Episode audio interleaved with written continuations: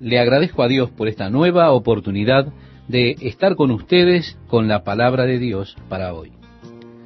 El mejor comentario que usted tiene del Antiguo Testamento es el inspirado Nuevo Testamento. Aquí Mateo, escribiendo por inspiración del Espíritu Santo, declara que todas las sanidades físicas sobre todas esas personas, esas personas que fueron traídas a Jesús mientras él estaba allí en la casa de Pedro por la tarde, y Jesús la sanó, revelan que él estaba haciendo que la profecía de Isaías se cumpliese. Así que Mateo amplía la profecía de Isaías para incluir la sanidad física, así también como la sanidad espiritual. Cuando nosotros participamos de la cena del Señor, recordamos que Jesús, cuando tomó el pan, Él lo partió y dijo, Tomad, comed, esto es mi cuerpo, que por vosotros es partido. Haced esto en memoria de mí. Entonces surge la pregunta, ¿cuándo fue partido su cuerpo? Nosotros sabemos por el Evangelio que su cuerpo no fue quebrado, o sea, los huesos no fueron quebrados. Sin embargo, los judíos habían pedido a Pilato que les quebraran las piernas a los prisioneros para acelerar su muerte, para que sus cuerpos no estuvieran en la cruz en el día sabático. Y cuando ellos vinieron a Jesús, él ya estaba muerto. Entonces se maravillaron de que ya había muerto y de que no tuvieron que romper sus piernas para que se cumpliesen entonces las escrituras como dice el Salmo 34, Él guarda todos sus huesos, ni uno de ellos será quebrantado. Así que la profecía era, ni un hueso será quebrado. De hecho, como el tipo de cordero sacrificial, él no podía tener huesos rotos. Así que clavaron la punta de la lanza en el costado de Jesús y brotaron agua y sangre. Pero Jesús dijo, esto es mi cuerpo que por vosotros es partido. Él debía estar refiriéndose a los azotes que recibiría cuando le dieran treinta y nueve azotes en su espalda. Era una forma de inquisición por la cual ellos conseguían la confesión del prisionero. Recuerda, estimado oyente, cuando Pablo estaba allí en los escalones de la fortaleza Antonia y le preguntó al capitán si podía hablar con los judíos que estaban tratando de matarlo, y éste le dijo, adelante. Pablo entonces comenzó a decir, hey compañeros, yo sé exactamente cómo se siente. Hubo un tiempo en que yo me sentía igual. Yo estaba decidido a destruir esta nueva secta de cristianos. Y yo iba camino a Damasco para apresar a aquellos que declaraban el nombre del Señor, cuando de repente vino una luz desde el cielo y yo quedé allí tendido en el suelo. Entonces escuché al Señor diciendo, Hey, ¿por qué me persigues? Voy a llamarte para que vayas a los gentiles. Y cuando Pablo dijo la palabra gentiles, los judíos se molestaron. Ellos comenzaron a arrojarles cosas y a gritar y a vociferar y desgarraban sus vestiduras. Entonces el capitán dijo, sáquenlo de aquí. Pablo había estado hablando en hebreo.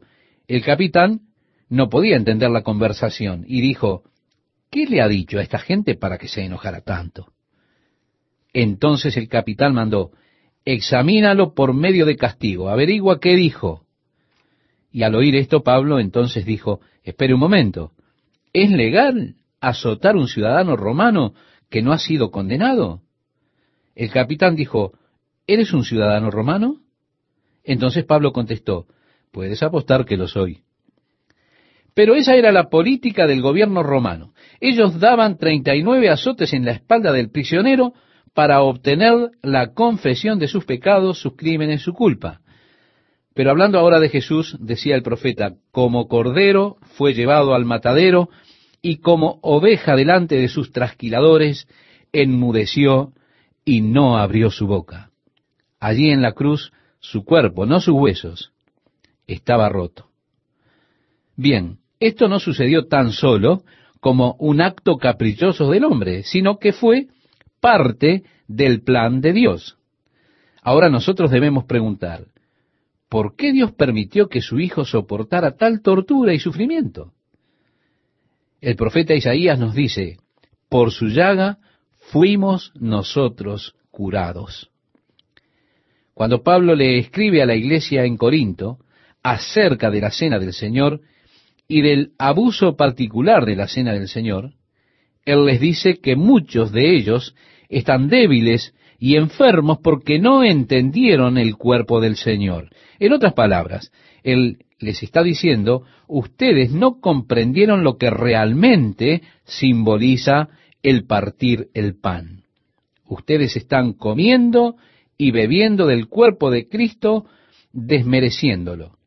Por esta causa, muchos de ustedes están débiles y enfermos.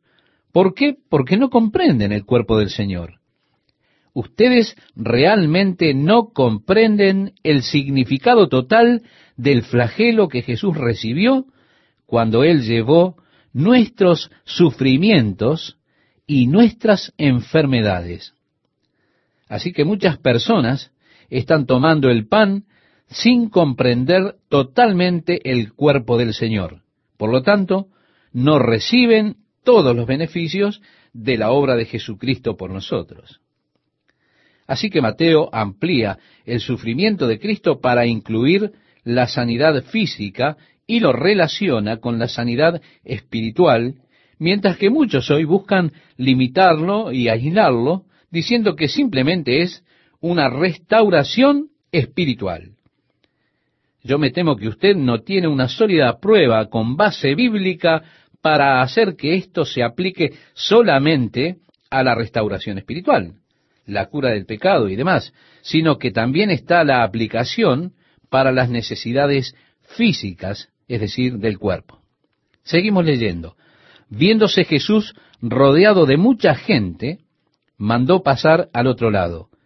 Y vino un escriba y le dijo, Maestro, te seguiré a donde quiera que vayas. Este escriba, estimado oyente, está pronto para partir e ir hacia el otro lado del lago. Él dice, te seguiré a donde quiera que vayas. Ahora leemos. Jesús le dijo, las zorras tienen guaridas y las aves del cielo nidos, mas el Hijo del Hombre no tiene donde recostar su cabeza. En otras palabras, le está diciendo a este seguidor que esta actitud que él tenía era impulsiva. Y hay muchas personas que impulsivamente dicen, oh, yo quiero entregar mi vida al Señor. El Señor ante esta actitud le dice, piensa el costo. Seguirme a donde sea. Mira, las zorras tienen guaridas, las aves del cielo nidos, pero yo no tengo donde recostar mi cabeza. Piensa en el costo. Él no está diciendo no me siga. Él está diciendo, antes de subir a bordo, considera los costos. Medita en el costo del discipulado. Luego leemos, otro de sus discípulos le dijo, Señor, permíteme que vaya primero. Nuevamente aquí un diálogo contradictorio. Señor, primero yo. Y no puede ser de esa forma. Dios es quien tiene que ser lo primero. En cambio leímos, Señor, permíteme que vaya primero. No, usted tiene una idea equivocada acerca del reino. Señor, permíteme que vaya primero y entierre a mi padre. Quizá usted dice, espera un momento, esto es lícito, ¿no es así? Jesús le dijo, sígueme, deja que los muertos entierren a sus muertos. Ponme a mí en primer lugar. Ahora bien, las opciones son que el padre de este seguidor estaba en perfecto estado de salud y al decir esto, él establece un término común de demora. Hey, yo quiero hacerlo, pero no estoy listo aún. Pero uno de estos días, eh, permíteme primero enterrar a mi padre, espérame, espérame hasta que muera mi padre, entonces este es un término de demora, y lo pueden usar aún cuando su padre está en perfecto estado de salud y probablemente viva 20 años más. Pero unos de estos días me subiré a bordo. El Señor está hablando en contra de la demora, la idea de ponerlo a Él primero. Sígueme, deja que los muertos entierren a sus muertos. Seguimos con la lectura. Y entrando él en la barca, sus discípulos le siguieron. Y he aquí que se levantó en el mar una tempestad tan grande que las olas cubrían la barca, pero él dormía.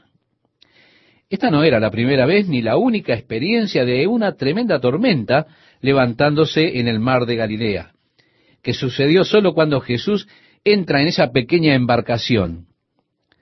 Y hacia el norte del lago es muy común tener esas tormentas. Aparecen esas ráfagas.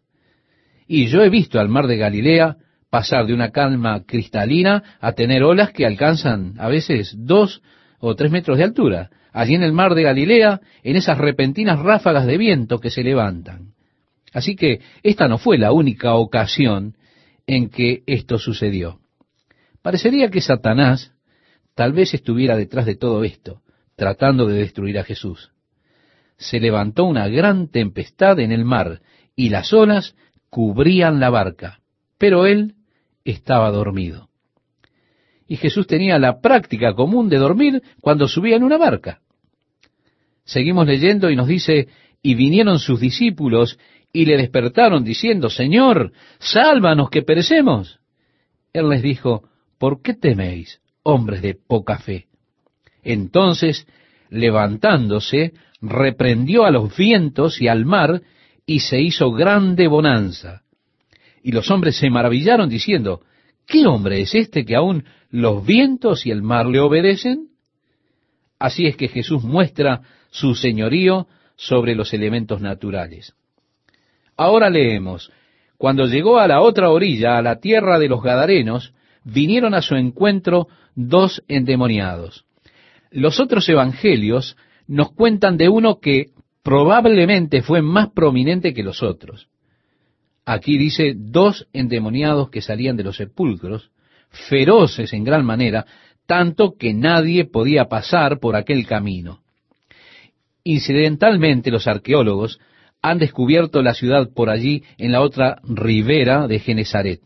Y es emocionante que mientras construían un nuevo camino hacia arriba, hacia el Golán, comenzaron a descubrir esta ciudad. Así fue que corrieron el camino un poquito para luego poder hacer la exploración, la exploración arqueológica de esa ciudad. Entonces es que ahora podemos señalar con mucha certeza el mismo precipicio donde los cerdos se despeñaron rumbo al mar, puesto que ahora hemos descubierto la ciudad de Genezaret allí del otro lado. Así que estos hombres poseídos por demonios se les menciona en plural. Estaban viviendo allí en las tumbas. Y leemos, clamaron diciendo, ¿qué tienes con nosotros, Jesús, Hijo de Dios? ¿Has venido acá para atormentarnos antes de tiempo? Primero, los demonios que poseían a estos hombres conocieron que era Jesús y reconocieron quién era. ¿Qué tienes con nosotros, Jesús, Hijo de Dios? ¿Recuerda usted, estimado oyente, lo que dice Santiago? ¿Ustedes dicen que creen en Dios? ¿Usted piensa que es algo grande? Oigan, los demonios también creen. Y note que aquí están en una especie de temblor y temor en la presencia de Jesús. Ellos dijeron, ¿has venido a atormentarnos antes de tiempo? Ellos sabían que su tiempo estaba cercano. Estaban conscientes de eso. Ellos saben que Él tiene autoridad y poder sobre ellos y lo reconocen. Y es importante que también nosotros reconozcamos mayor es el que está en nosotros que el que está en el mundo, dice la palabra de Dios. Estamos en una batalla espiritual, pero necesitamos no estar temerosos del enemigo. El Espíritu de Dios tiene mayor poder y ese poder reside dentro nuestro. Seguimos leyendo, estimado oyente. Estaba paciendo lejos de ellos un hato de muchos cerdos. Esto era una ocupación a la vez que una industria ilegal en Israel. Era ilegal para ellos, de acuerdo a la ley de Moisés, criar cerdos, tener cerdos y comer puercos. Y los demonios le rogaron diciendo, si nos echa fuera, permítenos ir a aquel hato de cerdos. Él les dijo, id. Y ellos salieron y se fueron a aquel hato de cerdos. Y he aquí, todo el hato de cerdos se precipitó en el mar por un despeñadero y perecieron en las aguas. Solo hay un acantilado que guía al mar de Galilea y está a unas pocas millas lejos de la ciudad de Genezaret que ha sido descubierta. Ahora bien, hay espíritus que pueden tomar posesión de los cuerpos humanos y pueden controlar las funciones motoras de un cuerpo humano. Jesús mismo dejó libre muchas personas que estaban poseídas de entidades malignas, es decir, de espíritus. Cuando Él envió sus discípulos, a donde llegaremos, les dio poder para echar fuera estos demonios.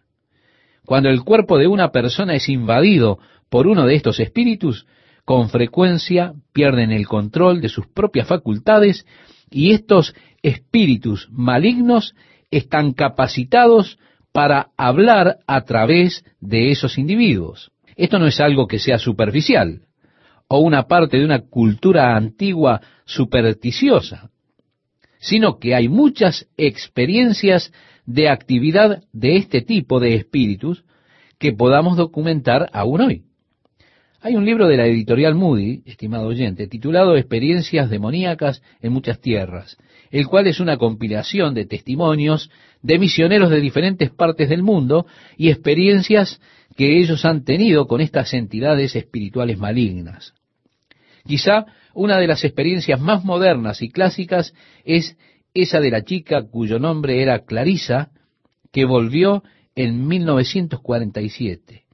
Esto ocurrió allí en Filipinas y tuvo un fenómeno no común, pues entraba en estos espasmos y ellos se iban, le dejaban marcas por todo el cuerpo, aun en lugares donde era imposible para ella morderse a sí misma, en la espalda, y en el hombro, en la parte de atrás de su cuello y demás, y la sangre brotaba.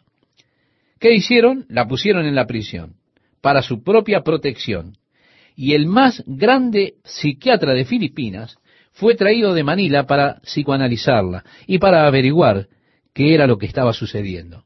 ¿Sabe qué, estimado oyente? No tuvieron explicación y no pudieron ayudarla. Finalmente llamaron a un par de misioneros, Bob McAllister y Lester Sumrall, y Lester Sumrall escribió un libro titulado Mordida por demonios acerca de la historia de Clarisa.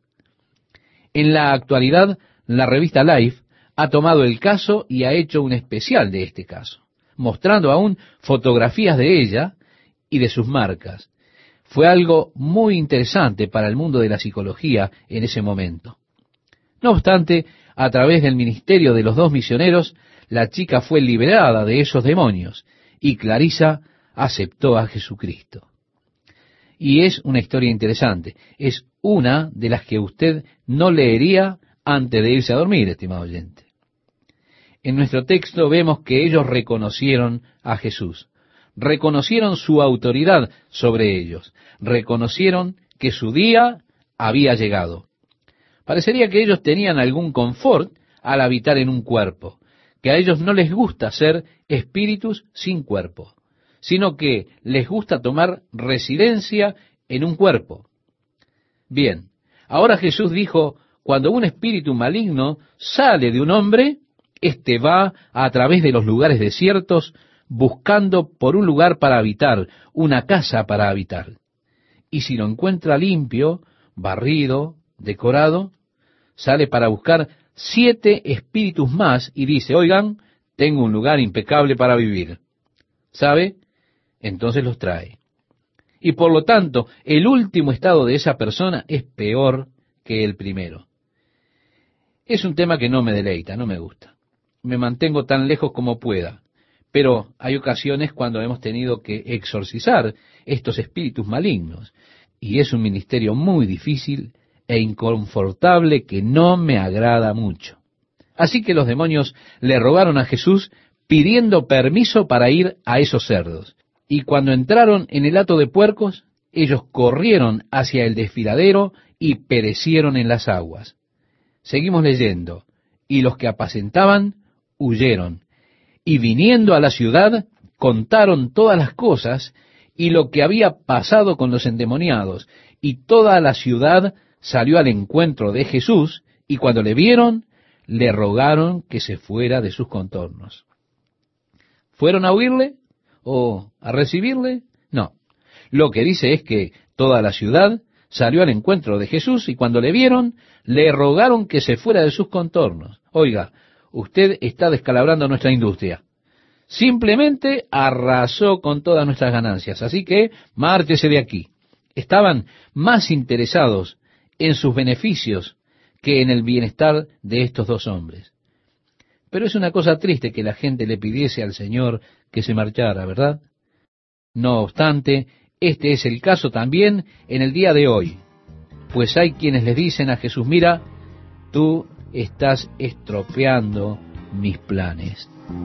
Le doy gracias a Dios por esta nueva oportunidad que Él me brinda de poder estar con ustedes, amigos y amigas, compartiendo estos momentos de estudio de la palabra de Dios para hoy. Así que le invito a leer juntos nuestro texto de este día. Entonces, entrando Jesús en la barca, pasó al otro lado y vino a su ciudad. La ciudad elegida por Jesús, estimado oyente, era Capernaum. Ya lo dije en el programa anterior, pero reiteramos, esa era su oficina principal. Ahora leemos, y sucedió que le trajeron un paralítico tendido sobre una cama, y al ver Jesús la fe de ellos, dijo al paralítico, Ten ánimo, hijo, tus pecados te son perdonados. Yo puedo imaginar que esto fue una tremenda desilusión para sus amigos. Estoy seguro que ellos tenían en mente que Jesús sanaría al hombre y que lo sacaría de su cama. Pero que Jesús dijera, ten ánimo hijo, tus pecados te son perdonados, yo creo que esto probablemente los decepcionó. Tal vez hasta fue una desilusión para él que estaba postrado. Realmente es más importante que sus pecados sean perdonados que ser sanado de sus dolencias. Así que Jesús pone en primer lugar lo más importante, el reino espiritual. Ten ánimo, hijo, tus pecados te son perdonados. Entonces algunos de los escribas decían dentro de sí, este blasfema, y conociendo Jesús los pensamientos de ellos, dijo, ¿por qué pensáis mal en vuestros corazones? ¿Diría Jesús esto de usted, estimado oyente, si conociera sus pensamientos? ¿Por qué piensas mal en tu corazón? Oh, Él sí conoce sus pensamientos. Él conoce lo que hay en el corazón del hombre. Luego Él dice, porque ¿qué es más fácil? ¿Decir los pecados te son perdonados o decir levántate y anda? ¿Hasta dónde es más fácil decir tus pecados te son perdonados? Porque ¿quién puede predecir qué es lo que ocurrirá inmediatamente. Si usted dice levántate y anda, es realmente más difícil de decir porque si el muchacho no se levanta y anda, entonces los que están viendo dirán, hey, él no pudo hacer nada. El levantarse y caminar puede tener una demostración inmediata de si hay algún poder en lo que usted dice. Lo pone inmediatamente al descubierto, porque en ese momento nosotros podemos hacer una demostración física para probar o no el poder de las palabras. Así que, ¿qué es más fácil decir? ¿Los pecados te son perdonados o decir, levántate y anda? Es más fácil decir, tus pecados te son perdonados. Pues para que sepáis que el Hijo del Hombre tiene potestad en la tierra para perdonar pecados, eso lo leemos en el verso 6, estimado oyente. Y en otras palabras, ustedes verán el poder de mis palabras, para que sepan que tengo el poder de perdonar pecados. Y por el hecho de que ustedes no pueden contemplar esto, pues es una obra espiritual allí, por eso ahora les daré una evidencia física. Y entonces leemos, dice entonces al paralítico, levántate, toma tu cama y vete a tu casa. Entonces él se levantó y se fue a su casa. Y la gente al verlo se maravilló y glorificó a Dios que había dado tal potestad a los hombres. Jesús dice, así alumbre vuestra luz delante de los hombres, para que vean vuestras obras buenas y glorifiquen a vuestro Padre que está en los cielos. Entonces, Él hizo este milagro de tal modo que este hecho le diera la gloria a Dios. Pasando Jesús de allí, vio a un hombre llamado Mateo, que estaba sentado al banco de los tributos públicos. Esto lo leemos en el verso 9. Mateo era un cobrador de impuestos. Era un oficial de aduanas.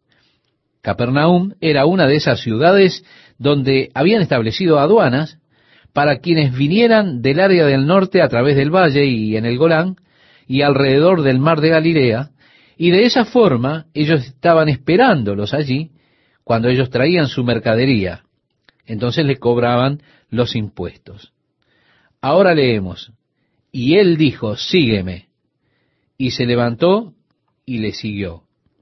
Y aconteció que estando él sentado a la mesa en la casa, he aquí que muchos publicanos y pecadores que habían venido se sentaron juntamente a la mesa con Jesús y sus discípulos. Cuando vieron esto los fariseos dijeron a los discípulos, ¿por qué come vuestro maestro con los publicanos y pecadores? En esa cultura, comer con las personas era extremadamente significativo. Ellos tenían el concepto de que comer con alguien es volverse uno con esa persona. Porque tomamos una pieza de pan y yo se lo ofrezco, y usted toma un pedazo y comienza a comerlo, los dos están comiendo del mismo trozo de pan. Ese pedazo de pan que estoy comiendo será asimilado por mi cuerpo y formará parte de mi cuerpo. Usted está comiendo su pedazo de pan y lo está asimilando y formará parte de su cuerpo. Así que, de una manera mística, se nos está volviendo una parte del cuerpo de cada uno. Yo me vuelvo uno con usted porque el pan que está nutriéndome y convirtiéndose en parte de mí, está también nutriéndolo a usted y formando parte de usted. Así que en esa cultura, usted jamás comería con alguien a menos que usted quisiera identificarse con esa persona y desear estar unánime con esa persona. Es por esto que ellos estaban sorprendidos realmente, por el hecho de que Jesús comiera con pecadores y publicanos. ¿Quiere decir usted que se volverá uno con el pecador? ¿Que se identificará con un pecador? Sí, él se identificó con los pecadores para que ellos pudiesen identificarse con él y recibieran su poder y su perdón. Por eso vienen a sus discípulos y les preguntan, ¿cómo puede hacer esto? Al oír esto Jesús les dijo, los sanos no tienen necesidad de médico, sino los enfermos.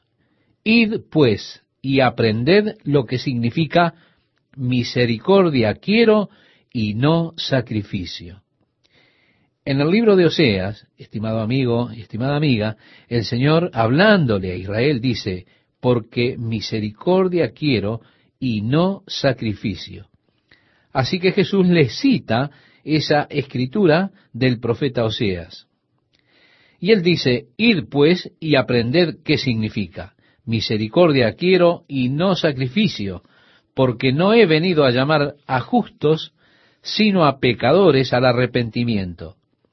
Entonces vinieron a él los discípulos de Juan diciendo, ¿por qué nosotros y los fariseos ayunamos muchas veces y tus discípulos no ayunan? Esto lo leemos en Mateo capítulo 9 desde el verso 13 al 15.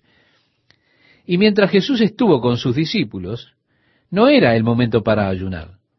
Pero vendrán días cuando el esposo les será quitado y entonces ayunarán, dijo Jesús. Luego él habla acerca de la falta de valor que tiene el hacer reformas incorrectas. Nadie pone remiendo de paño nuevo en vestido viejo, porque tal remiendo tira del vestido y se hace peor la rotura. Jesús está diciendo, mire, usted no intente poner un remiendo nuevo en el vestido viejo. Y agrega, ni echan vino nuevo en odres viejos. De otra manera, los odres se rompen y el vino se derrama y los odres se pierden. Pero echan el vino nuevo en odres nuevos. Básicamente Jesús está hablando contra los sistemas religiosos que se habían establecido en ese momento, los cuales no producían una renovación en ellos. Yo realmente no he venido a reformar al judaísmo, a coser una tela nueva en el vestido viejo, o a poner el vino nuevo en los odres viejos. Creo que esto se aplica al tiempo presente también. Creo que cuando Dios desea hacer una obra nueva, a veces tiene que salirse de los límites que tienen establecidos los organizados sistemas religiosos. No sé realmente en la historia dónde tenemos el registro de un verdadero avivamiento ocurrido en un grupo denominacional. Generalmente los grandes avivamientos dan por resultado la formación de una nueva denominación. Pareciera que los viejos odres se establecen, y así es que vemos esta maravillosa obra de Dios. Pero es mi convicción personal que Dios tenía que formar nuevos odres para el trabajo que Él quería hacer. Y me he encontrado a mí mismo en la frustrada posición de muchos años, tratando de poner vino nuevo en odres viejos. Y lo que yo estaba haciendo era simplemente destruyendo las cosas, puesto que no podía ir más allá con las cosas tradicionales de la denominación. ¿Por qué no volvemos a la palabra de Dios y seguimos la palabra de Dios? Esto parece bastante simple, pero los odres viejos no pueden sujetarlo ya están hechos a su manera. Hay muchas personas que aún hoy en día están involucradas en el proceso de echar cuidadosamente el vino nuevo en odres viejos, siempre intentando echarlo de manera que no los rompamos, aunque últimamente las personas llegan a la conclusión de que esto no es una tarea fácil, una tarea fácil de hacer si acaso ello es posible. Sigamos leyendo, estimado oyente. Mientras él les decía estas cosas, vino un hombre principal y se postró ante él diciendo, mi hija acaba de morir, mas ven y pon tu mano sobre ella y vivirá. Este hombre estaba realmente desesperado. Pero qué fe tremenda tenía. Adorando a Jesús, le dijo, mira, mi hija ha muerto, pero yo sé que si tú vienes y pones tu mano sobre ella, ella vivirá. Y se levantó Jesús y le siguió con sus discípulos. Y he aquí una mujer enferma de flujo de sangre desde hacía doce años, se le acercó por detrás y tocó el borde de su manto porque decía dentro de sí, si tocare solamente su manto, seré salva. Pero Jesús volviéndose y mirándola, dijo, Ten ánimo, hija, tu fe te ha salvado. Y la mujer fue salva desde aquella hora. Quiero destacar aquí algo, algo que creo que es muy importante y significativo allí. Y es que esta mujer había encontrado un punto de contacto para mostrar su fe. Ese punto que es el momento en que yo toque la punta de sus vestiduras, entonces sé que voy a ser sanada. Así que al momento en que ella tocó sus vestiduras, puso su fe en acción y en ese mismo instante fue sanada. Pienso que en este pasaje se encuentra el valor de la imposición de manos de los ancianos. Como dice la Biblia, ¿Está alguno enfermo entre vosotros? Llame a los ancianos de la iglesia, que le impongan las manos y oren por él, ungiéndole con aceite en el nombre del Señor, y la oración de fe salvará al enfermo. Yo creo que esta imposición de manos es un lugar tremendo para el accionar de la fe. Y sé que cuando soy ungido con aceite y los ancianos ponen sus manos sobre mí, Dios va a sanarme porque Él lo prometió. Y esto es darle lugar al accionar de la fe en una persona. De esta manera yo sé que cuando ellos pongan sus manos, Dios me sanará. Jesús dándose cuenta de que el milagro había sido realizado, se volvió a ella y le dijo, Ten ánimo, hija, tu fe. Note que él no dijo mi fe, sino que dijo, tu fe te ha salvado. Y la mujer fue sanada en ese momento. Al entrar Jesús en la casa del principal, viendo a los que tocaban flautas y la gente que hacía alboroto, les dijo, apartaos, porque la niña no está muerta, sino duerme. Y se burlaban de él. Pero cuando la gente había sido echada fuera, entró y tomó de la mano a la niña, y ella se levantó. Y se difundió la fama de esto por toda aquella tierra. Pasando Jesús de allí, le siguieron dos ciegos, dando voces y diciendo, Ten misericordia de nosotros, hijo de David. Y llegado a la casa, vinieron a él los ciegos, y Jesús les dijo, ¿Creéis que puedo hacer esto? Ellos dijeron, Sí, Señor.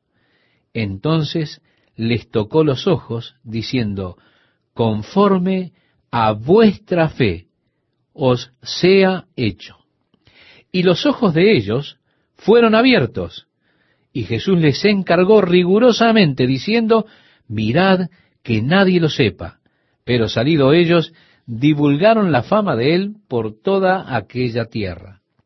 Mientras salían ellos, he aquí le trajeron un mudo, endemoniado, y echado fuera el demonio, el mudo habló. Y la gente se maravillaba y decía, nunca se ha visto cosa semejante en Israel. Pero los fariseos decían, por el príncipe de los demonios, echa fuera los demonios. Recuerde esto, porque estaremos entrando en este tema en unos momentos a medida que avanzamos y llegamos al pecado imperdonable al que ellos se están acercando. Leemos en Mateo 9, 35 al 38. Recorría Jesús todas las ciudades y aldeas, enseñando en las sinagogas de ellos y predicando el Evangelio del reino y sanando toda enfermedad y toda dolencia en el pueblo. Y al ver las multitudes, tuvo compasión de ellas, porque estaban desamparadas y dispersas, como ovejas que no tienen pastor. Entonces dijo a sus discípulos, A la verdad la mies es mucha, mas los obreros pocos. Rogad, pues, al Señor de la mies que envíe obreros a su mies. Observe usted cómo Jesús en su ministerio no establece un patrón. Cuán a menudo nosotros intentamos establecer patrones para Dios. Definimos los círculos por los cuales Dios puede moverse y desarrollamos los métodos y propósitos. Y llegamos a tener métodos conservadores para tratar con los problemas. Veamos, ¿cuál es su problema? Oh, sí, bueno, esto le corresponde la solución número 17. Veamos aquí, número uno, dos, tres, cuatro, y seguimos con esta pequeña rutina. Nos gusta tanto ponerle una rutina a Dios, encasillarlo y confinarlo a un método, y especialmente si ese método alguna vez funcionó. Y yo soy culpable de esto, lo sé. Usted me observa y piensa, ¿qué es lo que ha hecho ahora? Es decir, ¿cómo obré en ese momento? Luego usted piensa, ¿qué es lo que hizo diferente? Y usted trata de entender y tiene ese sentimiento como si fuera algo que tuviese que ver más conmigo que con la obra divina y soberana de Dios. Jesús desafió la fe de algunos. Pero de seguro que esta pequeña niña que había muerto no tenía fe. Y usted no puede decir, bueno, fue su fe en Jesús. Ahora, inmediatamente después de esto, Miremos lo que ocurre con los dos ciegos. Jesús dijo, ¿creéis que puedo hacer esto? Ellos dijeron, sí, Señor. Y él dijo, conforme a vuestra fe, os sea hecho. Y sus ojos fueron abiertos. Recordemos, la mujer con el flujo de sangre dijo, si tocare solamente su manto, Jesús le dijo, ten ánimo, hija, tu fe te ha salvado, la fe de ella. Así que vea usted, no hay un patrón establecido en el obrar de Dios en la vida de una persona. Pero cuando alguien tiene el mismo mal que nosotros y fue sanado, nosotros le preguntamos, ¿cómo sucedió? ¿Qué fue lo que hiciste? Inmediatamente queremos aprender la fórmula, queremos aprender ese pequeño camino secreto para poder seguirlo. Pero Dios no se limita a sí mismo a una rutina o a un modelo, sino que Él obra según corresponda en relación a como somos nosotros. Y Él trata con cada uno de acuerdo con nuestras diversas necesidades. Yo amo al Señor por su hermosa adaptabilidad al ser capaz de ministrarme de acuerdo a mi propia personalidad y mi propia necesidad. Dios es tan glorioso porque me relaciono con Él de forma tan personal. Él conoce mis rasgos individuales, conoce mis características, me entiende y me ama tal como soy. Él trata conmigo de acuerdo a mi propia personalidad. De esta manera Él trata con cada uno sobre esa base individual. Entonces está mal que nosotros intentemos ponerle un formato a Dios diciendo, bien, Él lo hizo de esta manera conmigo, Así que si Él no lo hace con usted de esta manera, entonces usted no tendrá otra forma de obtener lo que necesita. Si no lo hace con usted de la misma manera que lo hizo conmigo.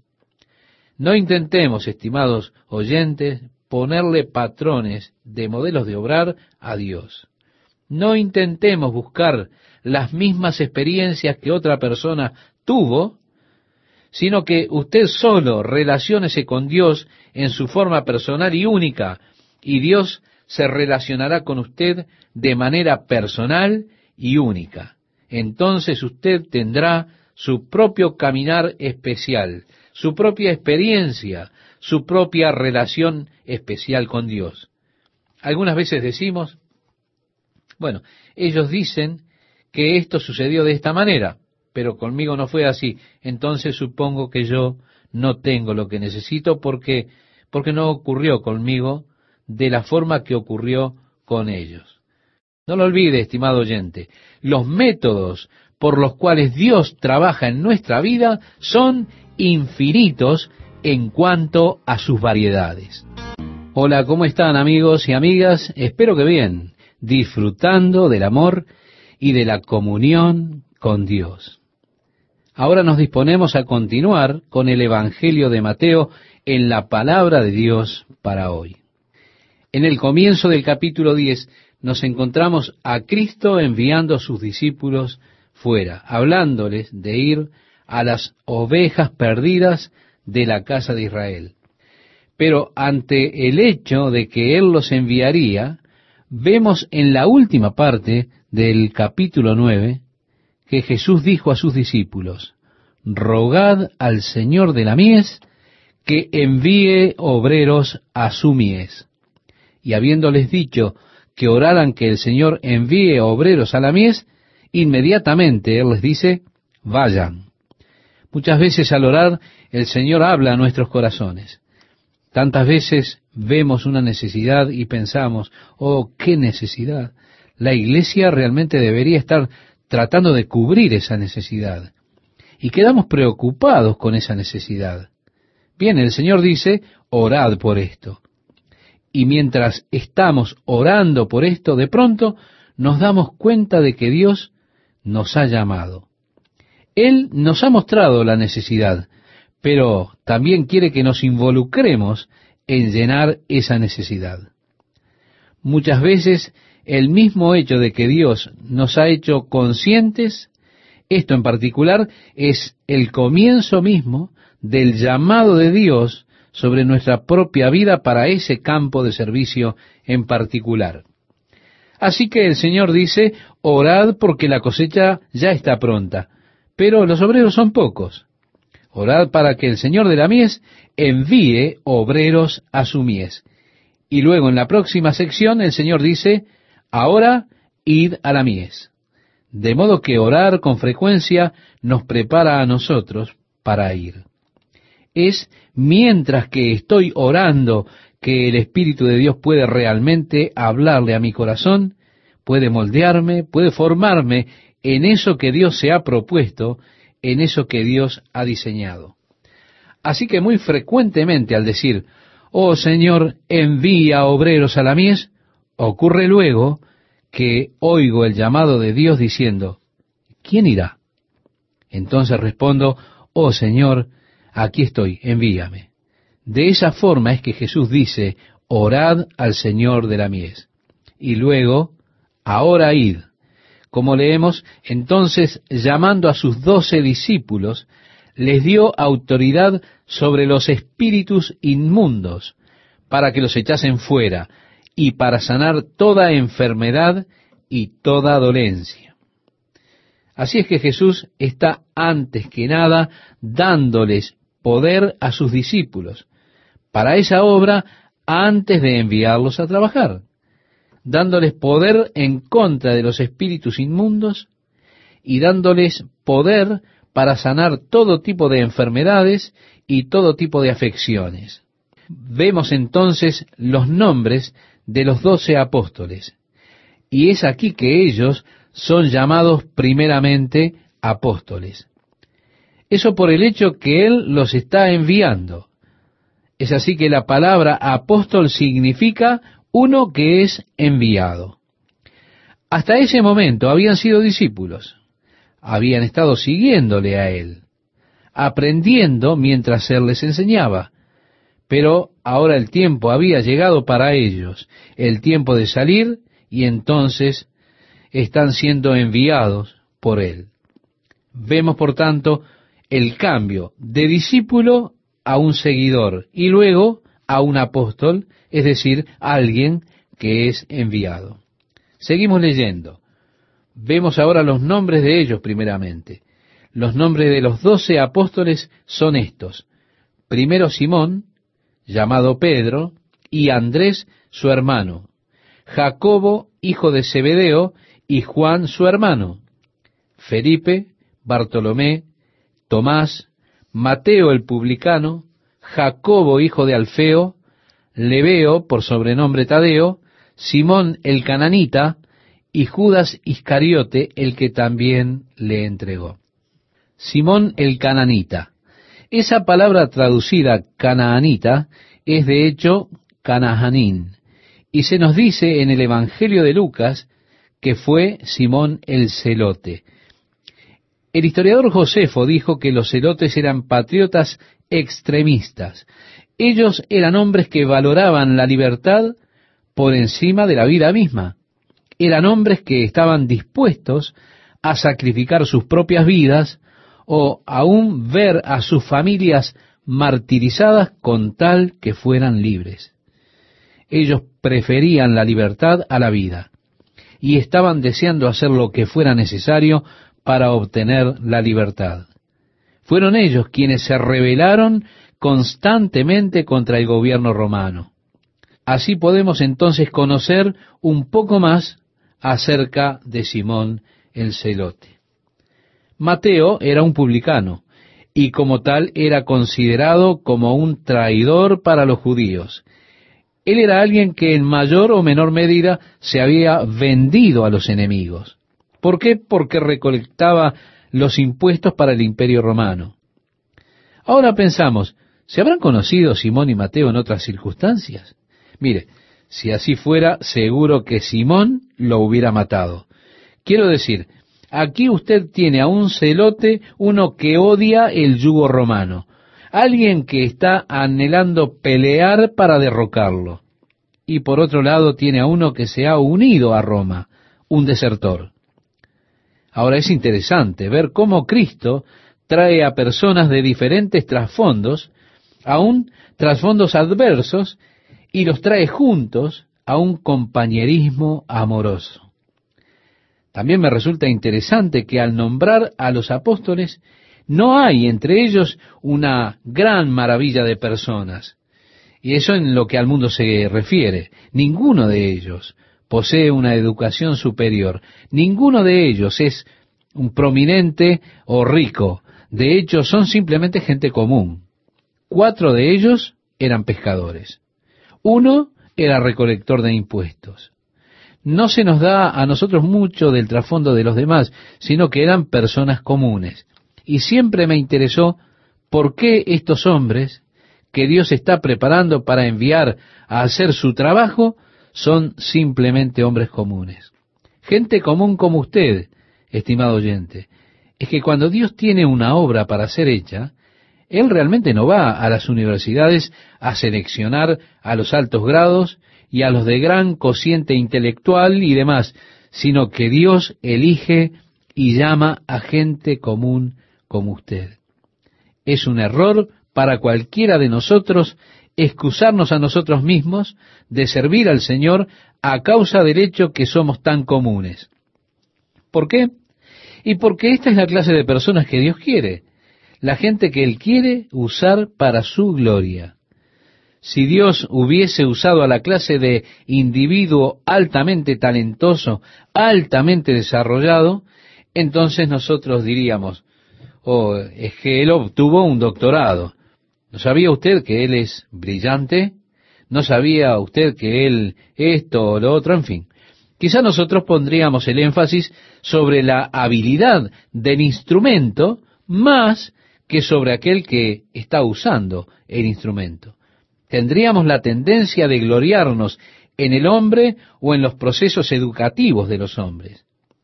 Así es que el Señor ha escogido las cosas simples para avergonzar a los sabios y las cosas necias para dejar en nada la sabiduría de este mundo. Dios usa personas comunes para hacer su trabajo y ellos son ungidos por el Espíritu de Dios y usados por éste para hacer su trabajo. Así los presenta la palabra de Dios. No muchos sabios, no muchos grandes, no muchos notables del mundo, sino gente sencilla, gente común, a quienes Él envía como apóstoles para representarle a Él. Esto es lo que los hizo apóstoles. Ahora leamos los versos 5 y 6.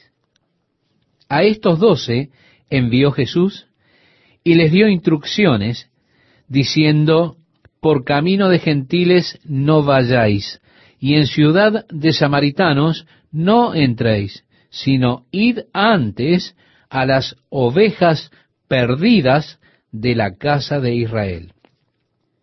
Así que al decirles a ellos que no vayan por caminos de gentiles, él estaba restringiendo el área del ministerio de ellos los apóstoles debían ser precursores de su venida, porque él estaría luego siguiéndolos y entrando a cada una de estas villas, y eran más o menos los precursores, diríamos, de su propia venida a esas villas. Así que ellos fueron enviados a las ovejas perdidas de la casa de Israel. El apóstol Pablo dijo, no me avergüenzo del Evangelio de Cristo, es poder de Dios para salvación a aquellos que creen, al judío primeramente. Y así es que Jesús vino primeramente al judío. Y al enviarlos él les puso ese límite, solo a los judíos, no ir a los gentiles o a los samaritanos. Sin embargo, él mismo más tarde fue a la mujer samaritana, fue a sanar a la hija de la sirofenisa, y finalmente les dijo a sus discípulos, id por todo el mundo y predicad el Evangelio a toda criatura. Pero era importante en el plan de Dios que el Evangelio fuera primero a los judíos. Y así les dio ante todo ese ministerio restringido de los discípulos cuando los envió por vez primera. No fue al mundo en esa ocasión, sino, recuerde, solo a los judíos, no a los samaritanos solo a los judíos en ese momento. Y ahora Jesús, al enviarlos, les dijo, yendo, predicad diciendo, el reino de los cielos se ha acercado. ¿Qué es el reino de los cielos? Esa gloriosa frase que encontramos en la palabra de Dios. Jesús dijo, cuando oréis, hacedlo así. Venga tu reino, tu voluntad sea hecha así en la tierra como en el cielo.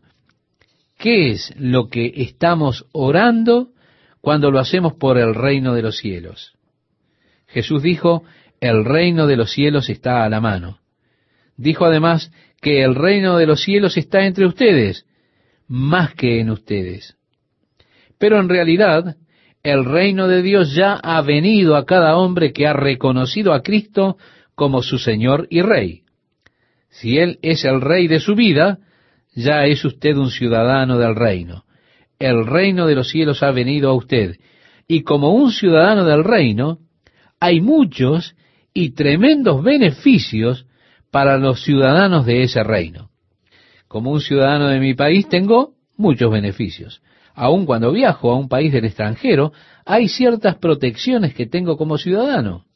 Pero soy también ciudadano de un reino, el reino de Dios, el reino de los cielos. Doquiera que vaya, tengo protección. Tengo autoridad, la autoridad del reino de los cielos que me respalda. Vemos a Jesús diciendo, ahora id y predicad diciendo, el reino de los cielos se ha acercado. Y ellos fueron a demostrar los aspectos del reino de los cielos mediante lo que Él les ordenó. Es decir, sanad enfermos, limpiad leprosos, resucitad muertos, echad fuera demonios. Leemos en la profecía de Isaías capítulo 35 algunos aspectos de la era del reino en la cual el cojo saltará de alegría, el mudo cantará alabanzas a Dios y el ciego verá la gloria del Señor, y el Evangelio será predicado a los humildes, es decir, a los pobres. Así que Jesús les está enviando a que demuestren los aspectos del reino de Dios al libertar a los hombres del reino de las tinieblas. Amo la comisión que el Señor le dio al apóstol Pablo cuando él lo llamó en el camino a Damasco. Y cuando Pablo estaba hablando con el rey Agripa y relatándole el llamado de Dios en ese camino a Damasco, Pablo dijo que el Señor le habló de ir a los gentiles para abrir sus ojos y sacarlos de la oscuridad a la luz, del poder de Satanás al poder de Dios, para que reciban perdón de pecados y herencia con los santos por la fe que es en mí. Así es que la comisión de Pablo cuando va a los gentiles fue que los librara del poder de Satanás al poder de Dios, del poder de la oscuridad al de la luz. Y como un ciudadano del reino de Dios, he sido librado del poder de la oscuridad y tengo que traer libertad a aquellos a quienes voy, aquellos que presten atención al mensaje y reciban a Cristo Jesús como Rey. Esto es, en efecto, son librados del poder de la oscuridad y son traídos a la luz. Son librados del poder de Satán y traídos al poder de Dios, y así hechos una parte del reino de Dios. Hay personas que están viviendo en el reino de las tinieblas. Y, estimado oyente, hay dos reinos básicos en el universo. En el principio, cuando Dios creó los cielos y la tierra, había únicamente un reino en el universo. Y ese era el reino de Dios. El reino de la luz, el reino de la vida. Pero Dios en su reino creó estos seres que llamamos ángeles. Y Él les proveyó con la capacidad de elección. Y uno de los ángeles más hermosos, el querubín ungido y protector, perfecto en belleza, perfecto en sabiduría, él se ensalzó por medio del orgullo y decidió exaltarse a sí mismo y ser como Dios. Ahora, en su rebelión en contra de Dios, en su orgullo de ser exaltado para ser un Dios, él formó un segundo reino en el universo un reino que fue una antítesis a la primera sabiduría, un reino que estaba en rebelión al primer reino, un reino de muerte, un reino de tinieblas. Así que ahora en el universo hay dos reinos opuestos. El reino de Dios, que es el reino de vida y luz, gobernado por Dios, y un subreino que está en antagonismo al primero, rebelándose en contra del primero. Ese es el reino de la muerte y las tinieblas. Cuando Dios creó al hombre y le colocó sobre el planeta Tierra, puso al hombre en el reino de Dios. Entonces Adán tenía compañerismo con Dios. Dios descendió y era confidente con Adán allí en el jardín. Existía ese hermoso compañerismo del hombre con Dios en el reino de la luz, en el reino de la vida. Pero Satanás, el gobernante del reino de la muerte y las tinieblas, vino al encuentro de Eva y le dijo, ¿te dijo Dios que no comieras de todos los árboles? Sí, de todos podemos, pero del que está en medio del huerto, Él nos dijo que si lo comíamos, moriríamos, expresó Eva. Entonces Satanás dijo, oh, realmente no van a morir. En realidad, es el árbol más exquisito que hay en el jardín. Dios no está siendo justo contigo, Eva. Él está guardándose algo que es bueno. Ese árbol tiene la llave del conocimiento y Dios no quiere que lo coman porque sabe que cuando lo hagan serán tan sabios como lo es Él, sabiendo el bien y el mal. Así que Dios se está guardando esto. Realmente tendrías que probarlo. ¿Cómo puedes saber a menos que pruebes? De modo que Eva, siendo engañada, comió el fruto de ese árbol y sus ojos fueron abiertos, y le dio a su esposo Adán, y él comió. Pero en el acto de desobediencia a Dios, el cual fue un doble acto, puesto que también fue un acto de obediencia a Satanás, ellos dejaron el reino de la luz, el reino de la vida, y fueron llevados al reino de la muerte y la oscuridad. Y junto con ellos arrastraron a toda la humanidad al reino de la muerte y las tinieblas porque no pudieron continuar en algo que ya no tenían. Habían perdido ese lugar en el reino de Dios, el reino de la luz, el reino de la vida. Y así fue que por un hombre el pecado entró en el mundo, la muerte pasó a todos los hombres por cuanto todos pecaron. Así es que cada uno de nosotros, descendientes de Adán, fuimos nacidos en pecado e iniquidad, nacidos pecadores por naturaleza y por naturaleza hijos de ira, nacidos en el reino de la muerte y las tinieblas. Pero allí en medio del jardín de Edén hay otro árbol. El árbol de la vida está aún disponible y tenemos acceso a él mediante Jesucristo. Y si usted escoge venir al reino de la luz, al reino de la vida, usted puede entrar a ese reino por la cruz de Jesucristo, usando el mismo ejercicio de la libre elección que usó Adán al dejar el reino de Dios. Ahora usted puede usarlo para venir al reino de Dios, puesto que Jesús ha hecho provisión para que usted venga. De modo que el deber de los apóstoles era predicar el reino. Es posible para un hombre volver a tener ahora compañerismo con Dios a través de la fe en Jesucristo, a través del árbol, a través de la cruz.